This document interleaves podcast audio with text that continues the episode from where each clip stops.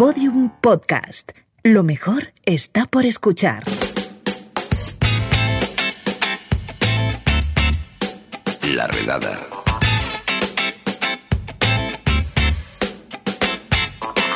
Personajes con historia. Y no necesariamente buena. Victoria ¿qué pasaje sombrío y previsiblemente sangriento de la historia nos traes hoy? Bueno, gracias por la presentación, muy alegre. hoy vamos a hablar de, pues, de una protagonista femenina que, mm, como bien sabes, a día de hoy sigue siendo bastante habitual lo de meterse con la esposa del político como forma de criticarlo a él por conexión, digamos. El síndrome Yoko Ono total, sí. Sí, exacto. Incluso es bastante común lo de atribuir las malas decisiones, sobre todo evidentemente las malas decisiones hmm. del gobernante a su mujer. Ah, como por ejemplo en Inglaterra lo hemos visto recientemente ah, con Boris Johnson y su mujer, bueno, su entonces novia Carrie Simmons, ahora mujer, por lo tanto Carrie Johnson, porque en Inglaterra pierde el apellido que ha sido acusada por muchos críticos de ser la que mueve los hilos detrás del primer ministro. Mm, y esto me imagino que viene de largo y de eso nos vas a hablar hoy. Sí, eh, de hecho, supongo que te sonará la frase esa de la mujer del César no solo debe ser honesta, sino parecerlo. Sí, me suena. Eh, o, virtuosa también dicen a veces, que se le atribuye a Julio César, pues era literalmente lo de la mujer del César pero en realidad dijo algo más como mi esposa debe estar por encima de toda sospecha, que es algo que dijo cuando se divorció de Pompeya, una de sus esposas. Y es justamente de la importancia de, eso, de la reputación de la esposa del emperador romano, de lo que vamos a hablar hoy, porque vamos a centrarnos en una de las emperatrices o consortes imperiales, como quieres ah, llamarlo, ¿Mm? que peor ah, fama se llevó en los libros de historia, que es Mesalina. ¿Y de quién era esposa la señora Mesalina?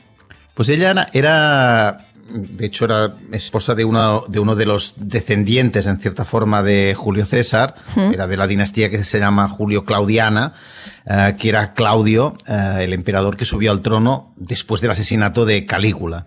Eh, como acostumbraba pasar en las genealogías de los primeros emperadores romanos, estaba emparentado tanto con Augusto como con Nerón e incluso con el propio Calígula.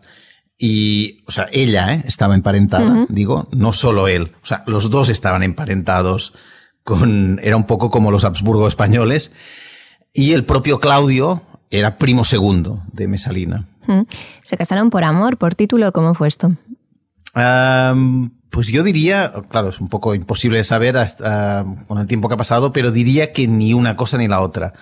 Al menos me parece poco probable. En el momento de su matrimonio, ah, Claudio no era emperador y en realidad no parecía ni probable que lo fuese, porque la familia imperial, que no era precisamente un prodigio de, no sé, de amabilidad, digamos, hmm. había tenido a Claudio marginado desde la infancia porque había sido un niño muy enfermizo y que en parte bien esperado casi que se muriese y que había quedado con una cierta sordera y cojera en su edad adulta que en parte eh, esto fue lo que le salvó la vida, el hecho este de que no lo vieran como alguien capaz de, aspirar al trono, porque las conspiraciones palaciegas, digamos que le pasaron de largo. Uh, Mesalina se casó con él cuando ella tenía unos 20 años, entre 18 y 21, porque no sabemos la, fecha exacta de nacimiento de ella. Mm. Y él tenía 28 y él ya, llevaba dos matrimonios a sus espaldas.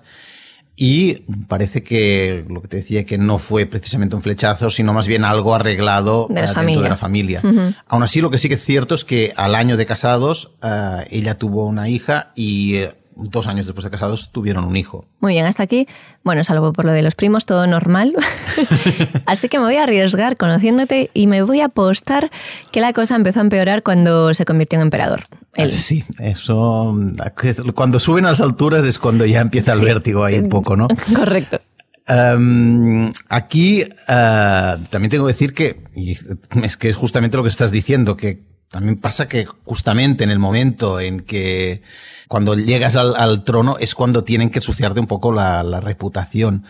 Y con estos primeros emperadores romanos pasa particularmente porque la mayoría de fuentes son posteriores a su reino. Son crónicas escritas por historiadores que querían dejar mal, sobre todo a los últimos representantes de esta dinastía, en cierta forma descendiente de Julio César y de Augusto, para dejar bien por comparación a la que reinaba en ese momento. Y eso, claro, hacía que exageraran bastante los puntos que tenían de crítica ah, de los distintos emperadores o, como es el caso de, de, hoy, de sus mujeres. Entonces, Mesalina, como he dicho antes, es de las mm. que más recibió. Ah, y claro, se metieron con ella en uno de los campos favoritos para meterse con cualquier mujer. A ver, déjame adivinar en el campo sexual, seguro, ¿no? En el campo de su vida sentimental o sexual o lo que fuera. Sí, exacto. No es que sí, sí efectivamente. Uh, Vaya, esto viene de atrás también. sí, sí, sí, la verdad es que sí. ¿eh? O sea, mm, había la, la, imagen que había dejado un poco la mujer de Augusto de la, lo que sería la mujer romana ideal y las que, las posteriores que querían significar que no eran mujeres ideales, siempre había una gran exageración. También Claudio mismo. Como te he dicho, no había sido educado para ser emperador, no era un soldado, como habían sido casi todos los otros, o sea, no había dirigido hombres en combate, era más bien un estudioso, lo que le gustaba, tampoco como a mí, es la historia. Ah, y por ello, sus enemigos no tardaron en dibujarlo como un hombre débil, y claro, qué mejor demostración de que eres un hombre débil que el no poder controlar a tu mujer, que mm, hacía lo que quería ella y hacía lo que quería con él. Ah, para que te hagas una idea de la dimensión de, de, los rumores o de las historias que se asociaron con Mesalina, de, uno de los más impactantes, para mí también te diría que menos creíbles, es una competición que le atribuyen en la que retó a una prostituta romana para ver cuál de las dos era capaz de acostarse con más hombres en una sola noche. Que imagino que según esta rumorología ganaría Mesalina, ¿no? Ah, Mesalina le ganó a la prostituta en su propio campo, se podría decir. Ah, hombre, por supuesto. Ah, y claro, eh, de todas formas, no solo, o sea, esto era lo que más, claro, lo que más, los rumores que más rápido viajan son los, supongo que son los rumores de naturaleza sexual en tiempo romano y en tiempo de Twitter pero también le atribuyeron otras conspiraciones y otras, otros comportamientos uh, que no serían los de la mujer recatada cuidando el hogar. O sea, por ejemplo, esto también es un clásico ¿eh? de todos estos emperadores, las conspiraciones para acabar con otros miembros de la familia que pudieran ser competencia para el hijo que ella había tenido con Claudio. Uh, o simplemente Mm, conspiraciones contra gente que le caía mal. Por ejemplo, mm, se dice que fue ella la que convenció a Claudio para que ordenase la ejecución de su sobrina Julia Livilla, que era la hermana de Calígula. Ah, según los cronistas, ah, uno de los que mm, particularmente despertaba los instintos asesinos de Mesalina era el joven Lucio Domicio Enobarbo. O sea, era uno de los que más quería ver muertos. Eh, que por ese nombre, Lucio Domicio, igual no te viene nada, no te viene nada, pero uh, subió al trono imperial con el nombre de Nerón. Ah, ya. Uh, sí. según parece, ella mandó incluso una partida de asesinos para que lo matara mientras dormía, para que lo apuñalaran pero que se asustaron porque vieron a una serpiente salir debajo de la cama mm, del futuro emperador. Esto suena un poquito invent, la verdad. Sí. Pero de todas formas, eh, habría que decir que tuvo visión porque Nerón acabó como, como emperador, sí que era la competencia, ¿no? Sí, o sea, efectivamente, Nerón acabó como competencia. Claro, ella, lo que podríamos ver, mm, si lo vemos desde el punto de, vista de ella, es que viendo cómo las gastaban en el círculo imperial, lo que hizo ella fue pues uh, un ataque preventivo, que diría Bush. O sea, mm, quería garantizar la supervivencia de su, de su hijo, entonces, mm, ¿qué haces? Pues matar a sus rivales. Uh, de hecho, te puedo adelantar que a su hijo, que era conocido como Britannicus, lo mataron antes de cumplir los 15 años. Y puedes imaginarte quién dio las órdenes para que lo mataran. Pues supongo que Nerón. Es correcto. O sea, que en realidad Mesalina mmm, podríamos decir que cantó bingo en eso. Sí. Que ojo, tampoco estoy diciendo aquí que Mesalina fuese una santa y que todo esto fuese una conspiración en, en su contra. Lo de que tuviese diversos amantes mientras su marido estaba de emperador, mmm, seguramente es verdad. Como seguramente es verdad que él también lo Que él también las, tenía, claro. Claro. Um, y sí que hay episodios que probablemente son, son verdad. Por ejemplo, se dice que instigó la muerte de un senador porque envidiaba sus jardines y porque veía al amante de, de este senador como una rival eh, en, el, en, el, campo amatorio. Porque los, las dos estaban compitiendo al mismo tiempo por los afectos de un actor um, romano famoso de la época. Y también parece ser que no se tomaba bien estos, los rechazos a sus, a sus intenciones amorosas, por ejemplo, ordenó el asesinato de un tal Marco Vinicio porque éste no quería acostarse con ella. Vaya. Oye, Claudio, ¿cómo llevaba todo esto, todo este adulterio? Claro, es la gran pregunta que te haces cuando lees todo esto. Dices, sí. este hombre es el emperador, mm, ¿por qué, de, ¿por qué le da tanta rienda suelta, no? Uh, ¿Por qué lo tolera todo esto si esto le da tan mala fama? No sé, uh, parece ser, claro, según estos cronistas, que en principio lo toleraba porque, claro, les interesa dejarlo como el tipo de hombre que lo toleraría. Uh -huh.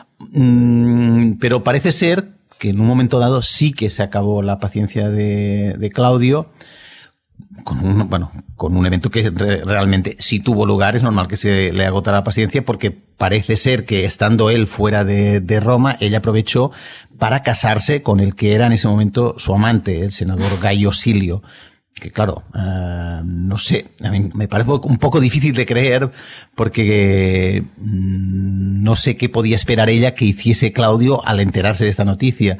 Mm, según algunas de las fuentes, en realidad era una boda teatral en medio de una fiesta en honor a Baco, o sea, mm, una boda un poco fruto de, del alcohol, digamos.